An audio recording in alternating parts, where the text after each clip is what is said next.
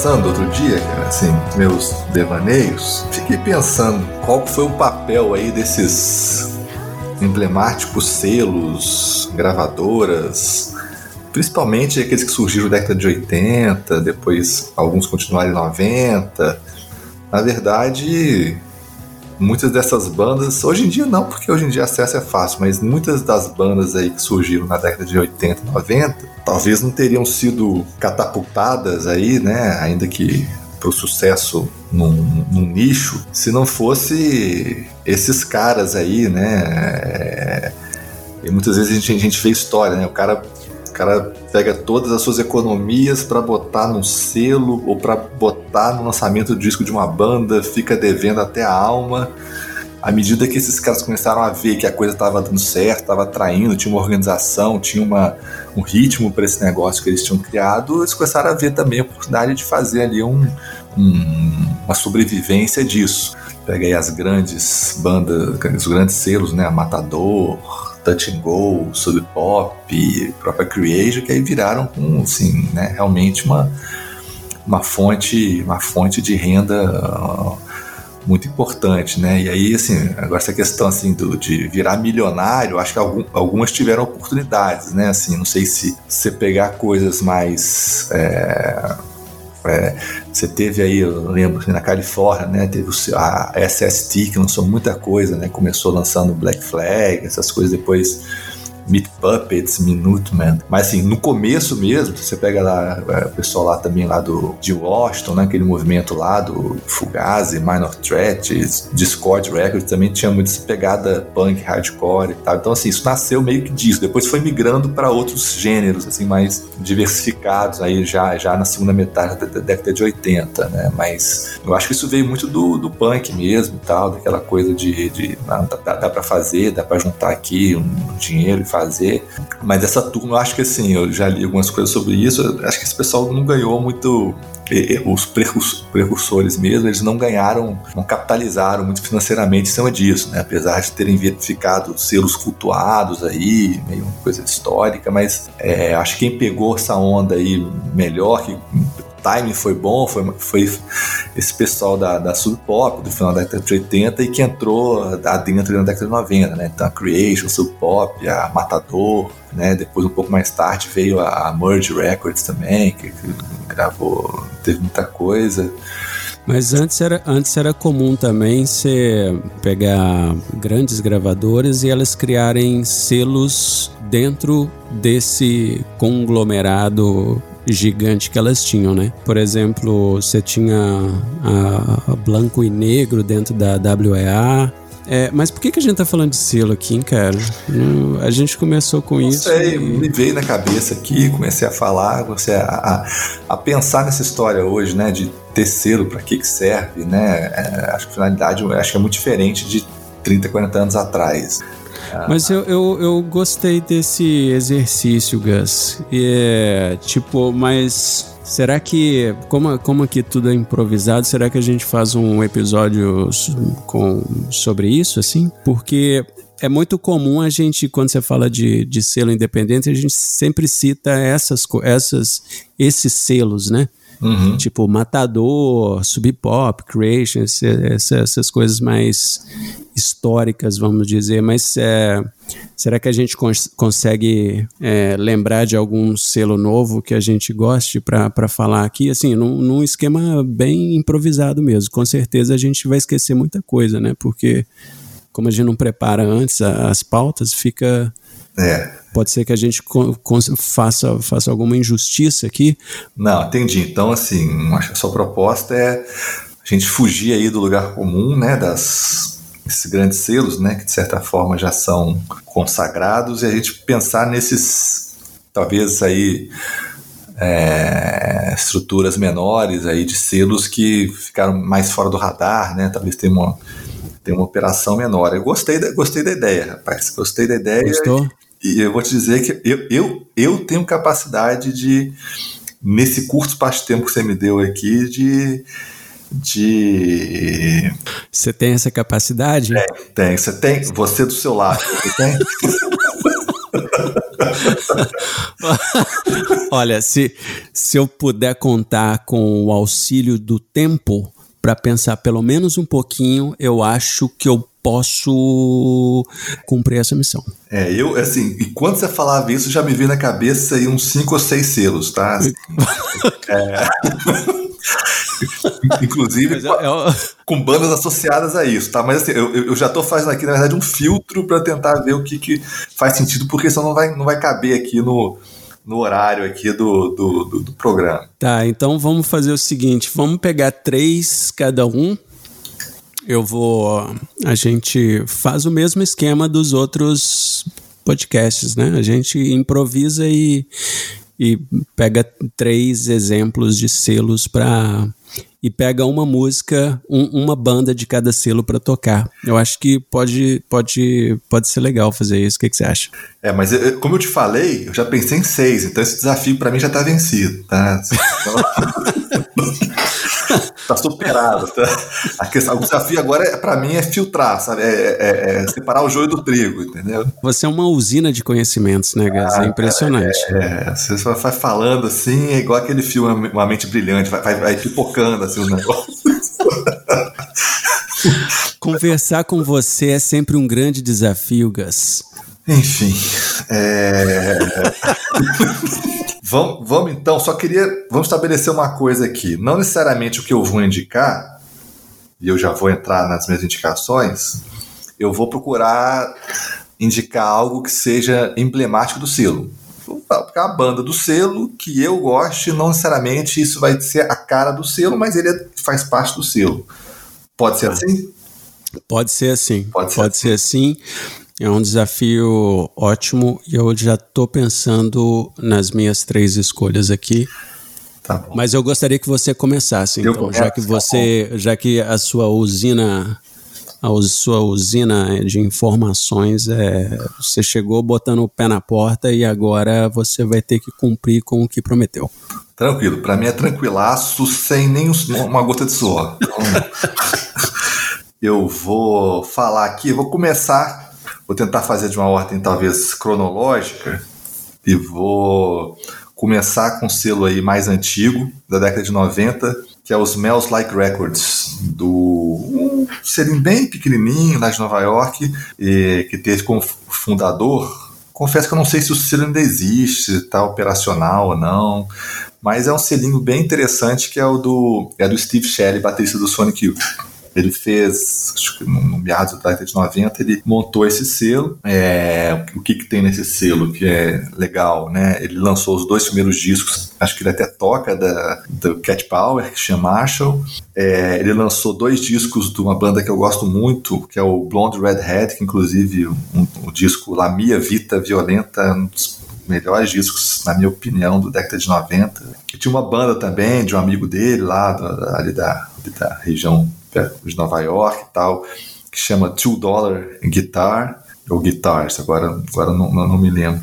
Mas eu vou eu vou, vou pegar uma coisa mais inusitada aqui e até em homenagem a um amigo. Eu vou eu vou sugerir uma, um disco que ele, ele relançou, na verdade, né, nesse, né, nesse selo, que é um disco da década de 70 de um cara chamado Lee Hazelwood. E esse esse disco que ele, que ele relançou, na verdade, e aí é que tem a, o link aí com, com, com um amigo, é, que na verdade chama Cowboy in Sweden.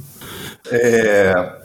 Mas o, o, o, é alguma trilha? O que, que é isso? É uma trilha sonora, né? Até onde eu pude constatar, é a trilha sonora de um programa de TV que foi ao ar na década de 70, que é onde ele participa, né? O próprio Lee Hazelwood é o personagem do. do eu não, não vi o filme, dizem que é uma coisa meio cult até, que é uma coisa meio nonsense, meio psicodélica. O filme, é, acho que é, é passado, aqui imagem, imagem, as imagens parece que são filmadas na Suécia realmente. O diretor, eu acho que ele é sueco pelo, pelo nome. É, enfim, então é uma, é uma trilha sonora em que cada música ali tem cenas, tem, uma, tem uma, alguma historinha associada a isso, né? Não, eu não conheço o filme, mas assim, o disco realmente ele é bem bem legal, assim. É, tem, é uma coisa meio é, que, eu, que eu não conhecia, né? E a partir desse lançamento, eu sei até que ele foi relançado agora, esse disco de novo, por um outro selo e tal, mas é um, é um disco bacana para quem gosta de uma coisa meio folk, psicodélica da, dessa época. É, não sei se você tem outras referências aí do, do disco, até por por ser um cowboy aí na Suécia, se você conhece aí, tem, isso aí é, esse disco é comentado, é, de alguma forma ele é, é conhecido, tanto filme quanto disco. Nunca ouvi falar, apesar de ser um cowboy e morar nesse país, eu nunca ouvi falar. É, é, um, é um, uma conversa com um amigo é sempre enriquecedora. Sempre aprendo e humildemente Agradeço. Agora, o. o não, mas, mas o, o Lee Hazelwood, ele é o compositor de Some Velvet Morning, né? Ah, só isso, né? Que é um musicaço, assim, que eu não conhecia a versão original dele. A primeira vez que eu ouvi provavelmente foi com, sei lá, Slow Dive tocando. Mas muita gente fez essa, uma versão de, dessa música, né? E é uma música muito legal que ela é um dueto, né? Normalmente é cantada como dueto. E a versão original dela, eu não sei, não conheço todas as versões que foram feitas dela, mas tem uma coisinha legal na música que ela ela muda de andamento se ela é cantada pelo homem ou pela mulher, né? Então ela é 4x4 quando é, quando é cantada pelo homem e ela é 3x4 quando é cantada por, por, pela, pela mulher. Então na versão original dele tem a Nancy Sinatra cantando com ele e muito legal. E a versão original dele com a Nancy Sinatra é um, é um muito, muito boa música. É, essa música realmente, essa, essa lembrança, esse link, eu não, não lembrava que ele era autor dessa música, né? Então aí o, o amigo aí ajudando né, nas referências do outro amigo, né? Bacana.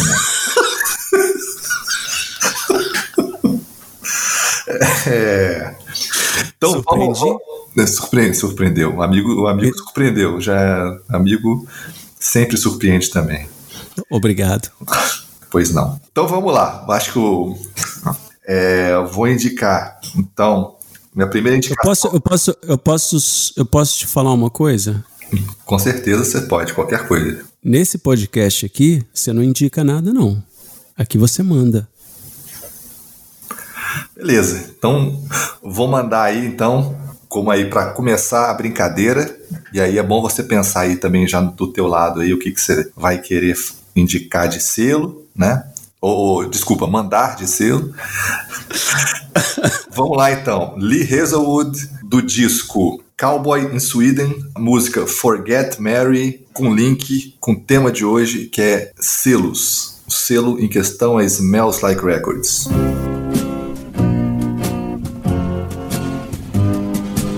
Standing on the corner with a raggedy old suitcase by my side. Waiting for a crayon bus to come along so I can hook a ride. Gonna go as far as $14 will take a fool like me. Gotta find a place where I can hide. You know I must forget Marie.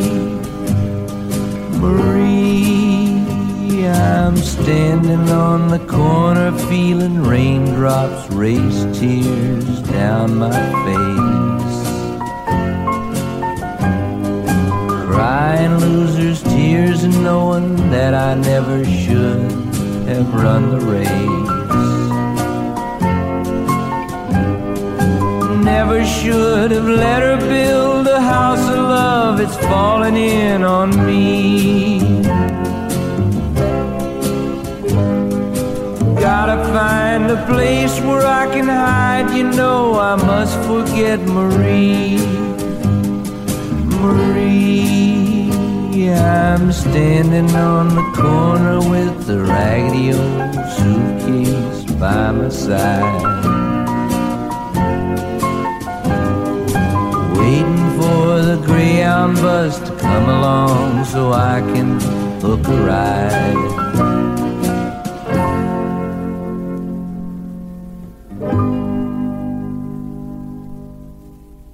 Maravilha de música, hein, Gus? Muito, muito bem lembrado. Não, essa música o, o disco é, é, é, bem legal, assim, no geral. Essa música também ela é, ela é muito boa, que eu preferi aqui para selecionar, mas acho que vale a pena aí conferir o disco todo, né? E é, confesso que eu fiquei curioso para ver o filme, né? Esse filme é... é. Pelo título parece muito bom. É. Beleza. Eu queria então agora a sua, a sua primeira indicação das três para um selo bacana, mas sem, não pode ser desses selos aí tradicionais e a banda e a música que você vai indicar. É, eu vou fazer um link com a sua escolha e vou falar de da Kning Disc, que é um selo sueco. E aí vem o link com a sua escolha, né? Porque a gente está no contexto de, de cowboys e Suécia. Então vou falar da Kinin Disc, que é um selo sueco que começou em 2005 e é mais ou menos especializado em, em artistas é, aqui da Suécia. O Matias Nilsson, que é o, que é o dono do selo, além de conhecer muito de música, é também designer gráfico. E, e, eu sempre fico impressionado com, com o conhecimento né, que ele tem de arte em geral, tipo música experimental, independente, é, até poesia, essas coisas, ele entende bastante de, de tudo. E ele conhece bastante de arte brasileira também, assim, ele é, ele é fã de poesia concreta, Augusto e Haroldo de Campos, conhece Tom Zé, Caetano, tudo. Então é... E a grande, eu acho, sacada da Kinin Disc é, é que ele, que o Matias, ele costumava fazer todas as capas à mão, em edições, assim, super pequenas, assim, super trabalhadas, tudo artesanal. E tem uns vídeos no YouTube que ele mostra o processo de trabalho dele e tal. Atualmente eu acho que eles, eles, eles pararam de lançar cópias físicas, mas quando, quando eles faziam isso era, eram lançamentos super meticulosos, assim, né? Ele me deu umas cópias assim, dos lançamentos que eles faziam e dá para perceber a qualidade das, das cópias. E, e, e, quando você faz as coisas à mão, você, você sente que aquilo não é industrializado. Você vê pequenos detalhes aqui e ali que fazem daquela cópia específica ser uma coisa especial. assim. Então, essa talvez seja a grande característica da, da Kinin Disc. Além das, das bandas serem muito boas também, eu aconselho as pessoas a escutarem uma playlist que tem no Spotify ou na Apple Music que chama Kinin Disc 2005-2012. Tem um apanhado de tudo que eles lançaram ali e é muito legal de, de ouvir essa coletânea. É muito legal esse selo. Só para identificar, Kening é escreve K-N-I-N-G, não é isso? Exatamente. E uma curiosidade sobre o nome, que é segundo Matias, vem do fato de que no dia que ele ia registrar o selo, ele ia colocar o nome de King Disc. Mas como ele é disléxico, ele escreveu Kning e mandou. Aí ficou Kning. Até porque também, né, ia acabar batendo de frente aí com o Baking, né, ficar meio ruim. É, eu vou escolher talvez o maior nome que ele já lançou no selo, que é uma cantora e tecladista, tecladista sueca chamada Anna von Hauswolf.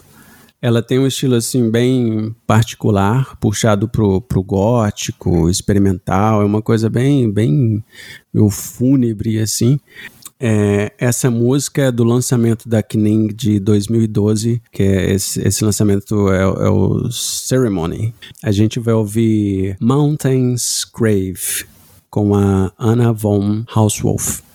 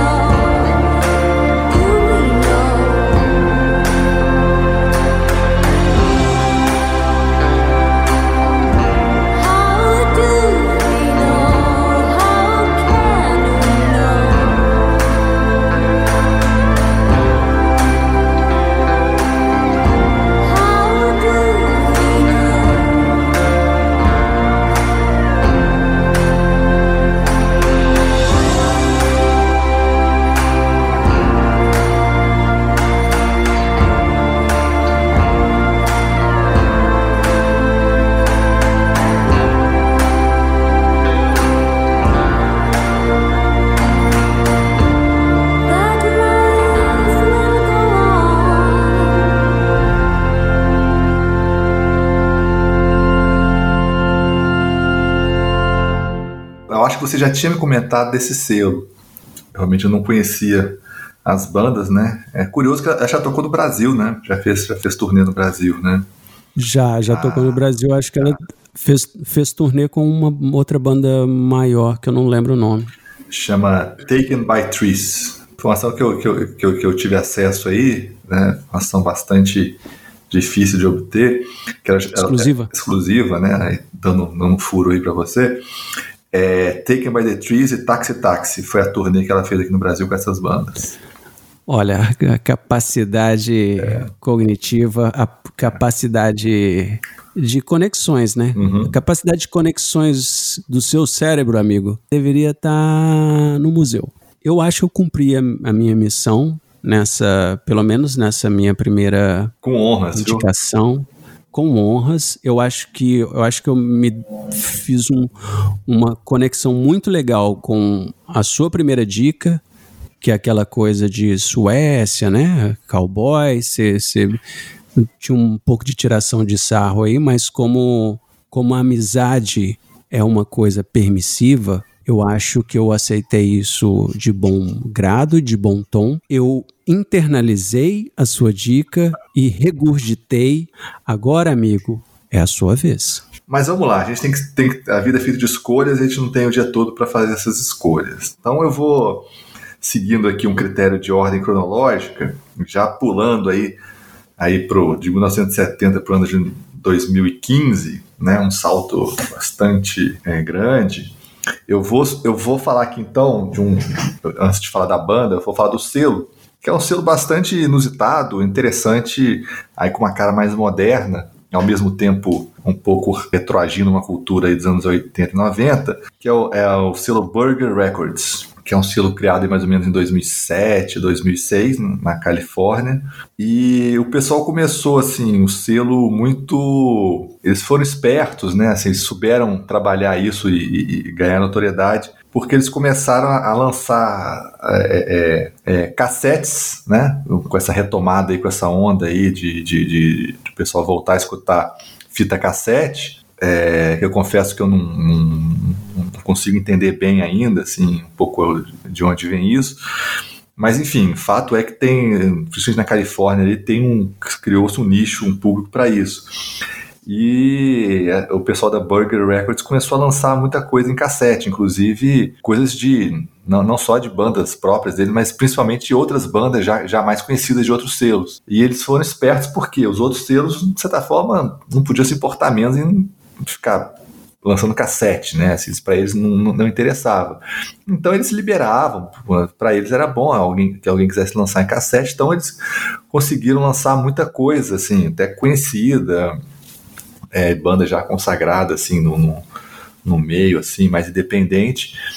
É, eles lançaram muita fita cassete, né? E, e com apoio de, de outros selos, então eles conseguiram, assim, de certa forma conviver bem com outros selos e se aproveitar no bom sentido do do cast né, de outros selos para poder fazer esses lançamentos em cassete. Então, até acho que chegaram a vender mais de 100 mil fitinhas cassetes, né? Então, assim, é, lançaram muita coisa, assim, eles, eles lançam realmente no, no, no atacado mesmo e, e, e começaram a construir o nome a partir daí. É, e depois foram se tornando um selo mesmo, é, é, com, com, bandas próprias, né, lançando cassete, vinil também. E, e o selo, assim, tem uma pegada talvez um pouco mais, um rock de garagem anos 60, assim, um pouco mais é, retrô, né, o tipo de som, mais por bandas, bandas novas, atuais, acho que a maioria delas da, da Califórnia, que tem também essa cultura ainda muito de de anos 60, rock de garagem. Então eles, eles têm um pouco essa pegada, não é, né? Não são todas as bandas que têm essa, essa mesma sonoridade, mas é um pouco um, um pouco um denominador comum entre elas. Tem muita coisa interessante, né? É, de fato, assim, é, é, um, é, é muita banda, então não, não dá para acompanhar. Mas tem o próprio lá, o, né, o Ty Siegel, que é um cara também, tem, tem uns discos bons, ele já, já lançou por esse selo. É, tem o Michael Cronin, que é um cara que toca com ele também, com o Ty Siegel também, que lançou é, bastante coisa com, com, com, a banda. Então, assim, eles têm um, um, uma, uma pegada bem, bem, bem interessante. Pra ter uma ideia, vocês lançam desde Tobin Sprout, Ryan Adams na, na, na, de cassete e tal. É, a, a, além da, das bandas próprias, né? Até o próprio Guided by Voice já, já lançaram um cassete de disco do Guided by Voice. Então, ele, eles souberam, eles foram bem, bem, acho que safos assim, em, em terem conseguido, através dessa questão do cassete, conseguir lançar coisas conhecidas que não necessariamente são do selo deles, mas que deram uma credibilidade para o selo. Então, eu vou, eu vou indicar aqui para tocar uma banda também que eu, que eu acho bem interessante, eles, eles, mudam bastante a sonoridade de disco para disco, é, mas é uma banda ali da Califórnia também, chamada Froth. É uma banda. Começou com uma pegada muito, muito parecida com as bandas da, da, da, da, Burger Records, com pegada um pouco mais de garagem. No segundo disco, eles já flertaram um pouco mais com shoegazer e agora está um pouco mais tem um disco mais recente dele já para uma outra gravadora que, que, é, que já, já mudou também, já, já tem a sonoridade mais, mais minimalista, um pouquinho mais psicodélico e tal. É, mas eu vou, eu vou selecionar uma música desse segundo disco que eles lançaram pela Burger Records, tá? que é a música Turn It Off, do, da banda Froth, que é do disco Bleak, que por sua vez é da gravadora Burger Records.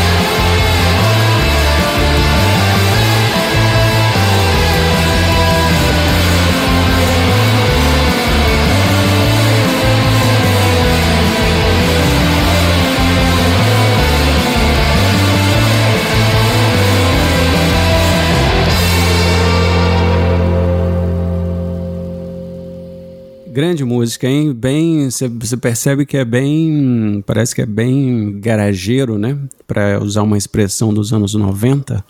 Exatamente, garageiro é, é, é, a palavra. Mas eu tô, eu tô um pouco preocupado, é, Gus, porque eu acho que a gente tá a gente está entrando numa, numa coisa numa coisa meio obscura demais. Talvez eu, eu, eu, talvez a minha próxima indicação seja um pouco mais pop. Pode ser não, só para dar uma só para dar um brilho, só para dar um, uma matiz diferente é, nesse podcast. Pode ser? Não, pode. Você você manda, comanda e desmanda. Vamos lá. Muito obrigado. Então, eu vou, eu vou, vou trazer aqui para a nossa análise um selo que é com certeza mais conhecido do que os que a gente citou até agora, uhum. que é o Jag Jaguar. Esse provavelmente você conhece, né, Gus? Sim. Esse é famoso. Então, o Jag Jaguar é uma, é uma gravadora, selo dos Estados Unidos, eles são de Virgínia, que começou em 96. O cara que fundou esse selo, o Darius Van Arman, é, começou com, com o lançamento da banda de um amigo dele, né, ainda em 96. Depois ele lançou uma outra banda no mesmo ano. O David Berman, que a gente comentou aqui no, no episódio passado, é, foi quem incentivou o, o, dono da Jag Jaguar, o Darius, a mandar um lançamento para Melody Maker. É, acho que ele conhecia um jornalista lá ou alguma coisa assim. E naquela época, né, isso, isso era muita coisa, assim, ter um disco resenhado no jornal igual a Melody Maker impulsionava qualquer carreira. No caso, nesse caso específico, acho que impulsionou mais o selo do que a banda. Eu, eu inclusive esqueci qual era a banda que foi resenhada, mas é, a partir desse, dessa resenha na Melody Maker, eles começaram, uma, o selo começou a receber encomendas de disco, e aí ele viu que o negócio tinha uma certa viabilidade. E lá por 99 2000 eles começaram a fazer distribuição também, para não depender de outros distribuidores. Eles têm uma, um, um, uma conexão com uma outro, outro selo que chama Secretly Canadian. Hum, que é muito bom também. É, é. E aí por volta de 99, 2000, eles, eles começaram a sentir um gostinho de sucesso, assim, que foi quando a Secretly Canadian lançou Anthony and the Johnsons e também é, outras coisas, tipo Pedro DeLion e uhum. Sufjan Stevens e o Bon Iver e essa galera meio que conseguiu, junto com nesse, essa junção da Jag Jaguar com a Secretly Canadian, eles conseguiram lançar algumas coisas que foram comercialmente é, bem sucedidas, né? O, o cast deles é muito né, tem muito nome forte, né, assim, é. É, o que eu gosto mais, assim, disparadamente, assim, que eu gosto muito é Angel Olsen, assim, é, acho que é o, uhum. É o melhor, tá no nível acima dos, dos demais, assim, mas tem muita coisa boa realmente, né, tô vendo que tem aquele Okerville River também, que é, que é bacana. Pois é, algumas das bandas do, do catálogo, né, tem o Unknown Mortal Orchestra, tem o Dinosaur Jr., tem o Bon Iver, Bon Iver eu, sei lá, nem gosto tanto. Né? Eu também não curto muito. É, é Angel Olsen, né? Como você citou, tem a Sharon Van Eaton, que é, que é bem legal também. É legal também. É. Eles também têm uns artistas que fogem um pouco dessa aura mais indie, né? Para os meus ouvidos são um pouco, talvez, pop demais mas são ouvidos de uma pessoa velha, né? Então não sei. eu eu escolhi aqui eu escolhi uma música de uma banda do selo que é hum, razoavelmente desconhecida, que é o Midnight Sister, que é de Los Angeles. O Midnight Sister é, é, é assim, para quem escuta esse tipo de música com ouvidos preconceituosos, é a típica banda indie meio anos 2000, né? Eles são um duo de Los Angeles. É uma menina que eu acho que faz algumas coisas em vídeo com um cara que é mais multi-instrumentista. E além de tudo, além da, da, das músicas serem muito boas, eles usam e abusam do Mellotron, que é de longe o mais belo som criado pelo ser humano. Não existe nada mais belo que o som do Mellotron Gas. Mas olha só como, é, como é que um amigo é conectado com outro amigo, né? Eu estava exatamente no, nessa semana vendo vários vídeos no YouTube sobre quem? Sobre quem? O Melotron. O Melotron. É sério? Próprio, é. é sério mesmo? Sim. Tava vendo os equipamentos da década de 70, assim, um Melotron gigante, assim, o cara a sala toda que ocupa o negócio. É um negócio, assim, eu fico imaginando manutenção disso, trabalho que para montar aquilo, assim, né? É uma, é uma lógica. Você fica imaginando, se, se estraga um, um, você compra um Melotron aí, paga uma nota, se dá algum problema, você não sei nem se tem alguém capaz de consertar aquilo, assim, é um negócio tão sensível, é. né? Tão com coisa antiga, com enfim, mais fácil comprar um teclado moderno que simule o som, né? Fica quase a mesma coisa. Quase a mesma coisa, mas é, é só ligar e desligar se der algum problema. Mas enfim, a música que eu vou tocar aqui é do único álbum que eles têm, o Saturn Over Sunset, que é, foi lançado pela Jag Jaguar em 2017 e que foi gravado no apartamento do, do cara do, do cara da banda. Então, com vocês o pop perfeito de Blue Cigar do Midnight Sister.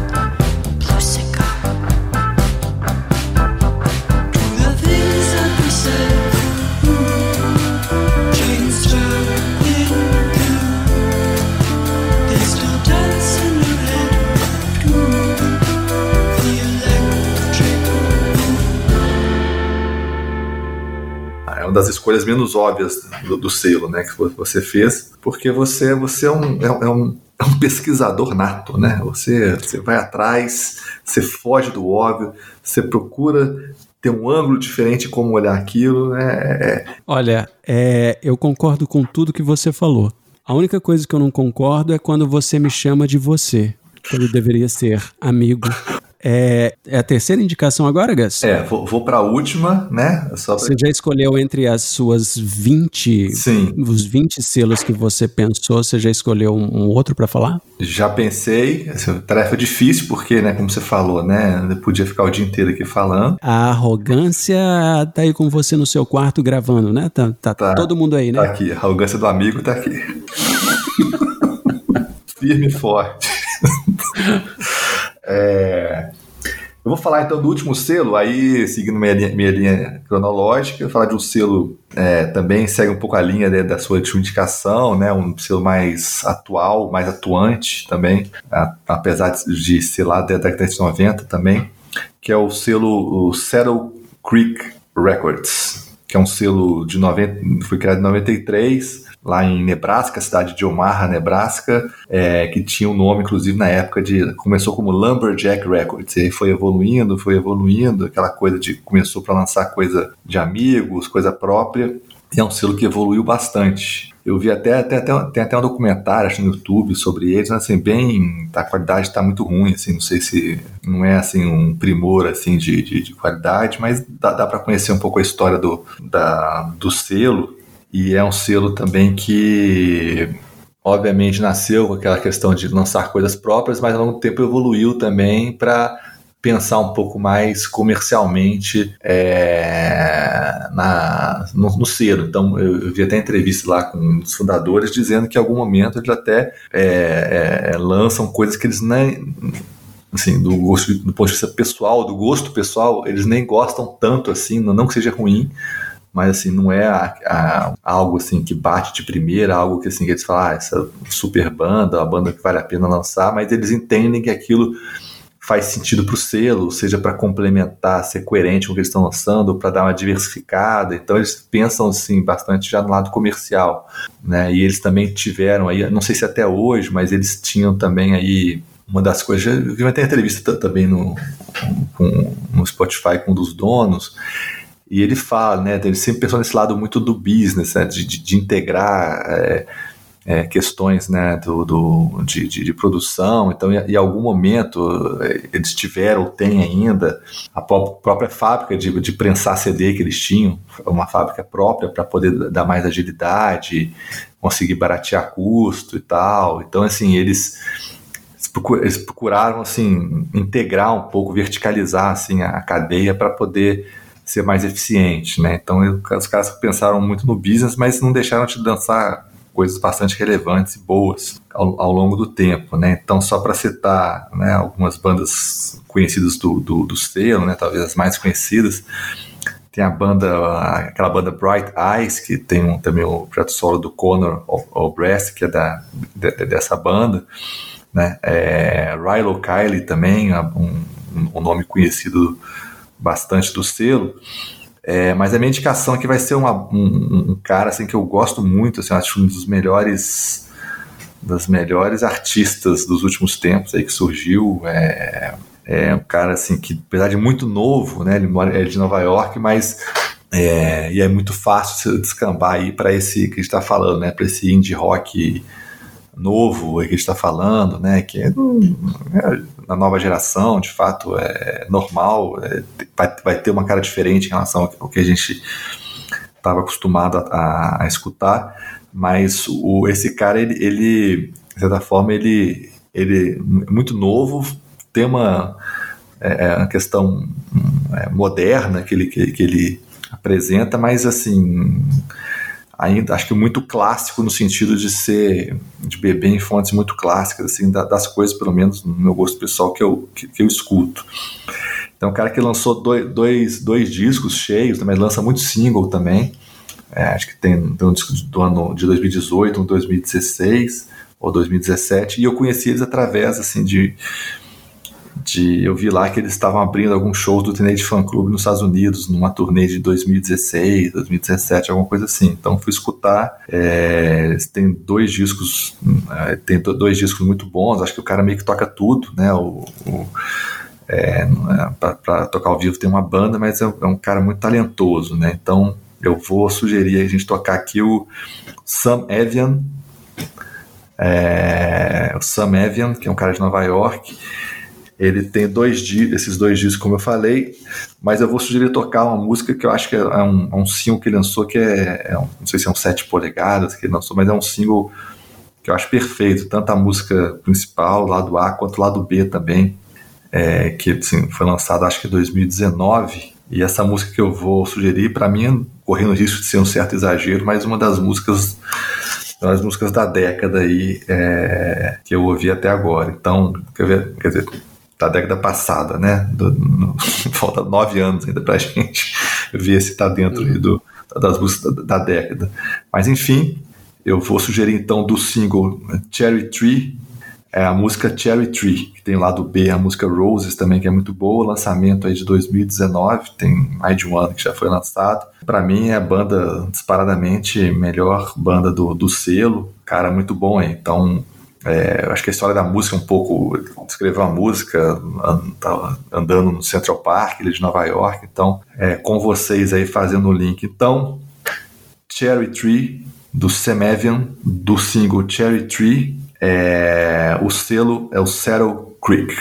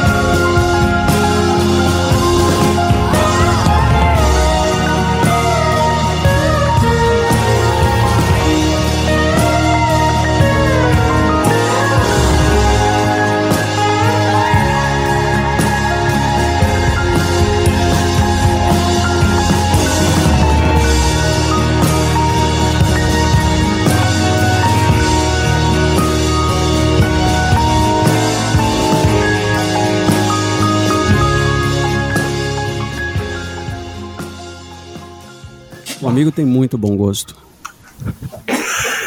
É, o amigo tem mesmo, eu preciso confessar. Bom, agora é chegada a hora derradeira. Eu sei que você aí se borrou todo para chegar às três, às três indicações. O amigo peca pelo vocabulário sujo. Infelizmente, é completamente desnecessário. É, existe um limite na intimidade que, quando esse limite é ultrapassado, ele fere e ofende. Bom, é, mas voltando às, às, às, indicações, e é por isso que estamos aqui, a minha terceira escolha de selo é a, a Cranky, Cranky Records, que é um selo que junta várias bandas de música experimental. Entre eles tem um que eu gosto muito, que inclusive a gente já tocou aqui nesse podcast, num episódio passado, que é o Belong. O selo é americano, né, de Chicago, foi fundado em 93. Algumas das bandas que fizeram ou fazem parte do catálogo é, são é, Deer Hunter, o Low, o Godspeed e o Black Emperor, Grouper, Stars of the Lead, Team Hacker, Algumas são mais conhecidas do que, do que outras, né? Mas uh, são todas bem legais, assim. Por se tratar de um selo que basicamente lança música experimental, eles nunca tiveram grandes sucessos comerciais nem nada. A coisa mais próxima que eles chegaram disso foi quando, quando lançaram o segundo álbum do Deer Hunter. Uhum. É, em 2007, é, é o Cryptograms. Sim. Esses, esses anos de 2006 e 2007 foram bons para o selo porque eles lança, lançaram outras coisas razoavelmente bem sucedidas, tipo Team Hacker, é, mas no, no geral eu imagino que vender bem não seja o, ponto forte do selo, assim, não. Uma das características deles é que é bem evidente quando, quando você escuta as bandas que eles lançam, é que eles são completamente anticomerciais, né? Assim, o site deles parece uma coisa feita em 97, assim. Eles não, não fazem anúncio de nada e mesmo assim eles mantêm uma fama, uma fama muito boa entre os artistas que, que eles lançam. Eu tô falando eles no plural, mas um dos sócios, eu acho que saiu em 2000 e uhum. pouco. Então acho que agora só tem um cara. Então ele, ele tem, ele mantém essa fama de ser um cara honesto com as bandas e eles têm uma relação de uma relação saudável entre banda e, e gravadora, assim. E é muito raro o dono do selo é, da entrevista, o nome dele é Joel, o sobrenome, não sei pronunciar, Leoshki ou alguma coisa assim. Então, as fontes mais confiáveis sobre o selo e sobre ele vêm das bandas que falam sobre ele e normalmente elas falam bem dessa relação que eles têm. No site deles, na área de mais informações, tem um tem um textinho que, que fala que não, não é para entrar em contato com eles. se, se, a pessoa não souber do que se trata, não mande e-mail. E na parte de, de FAQ, né, que são aquelas perguntas frequentes, uma delas é, uma dessas perguntas é Can I get a job? E a resposta é não. é, então, eles têm essa uma coisa meio arrogantezinha, assim, que eu acho que eles gostam de manter esse, essa coisa meio, talvez, elitista e tal.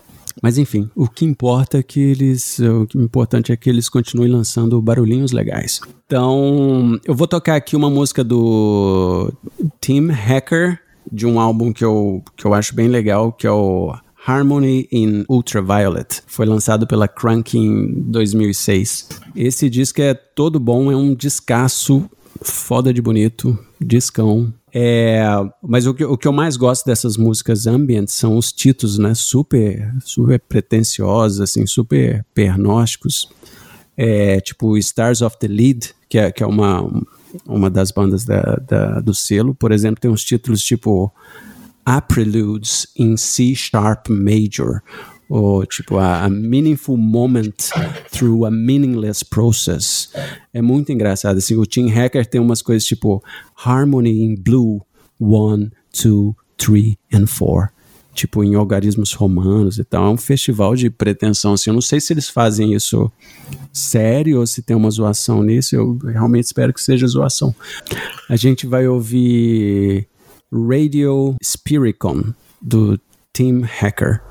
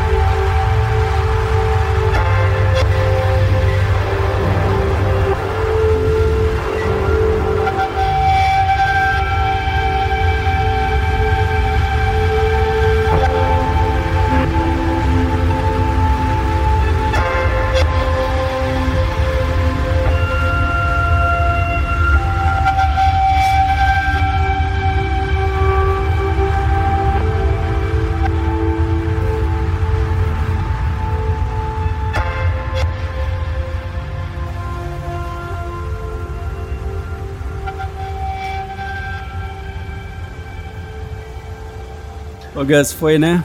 Foi.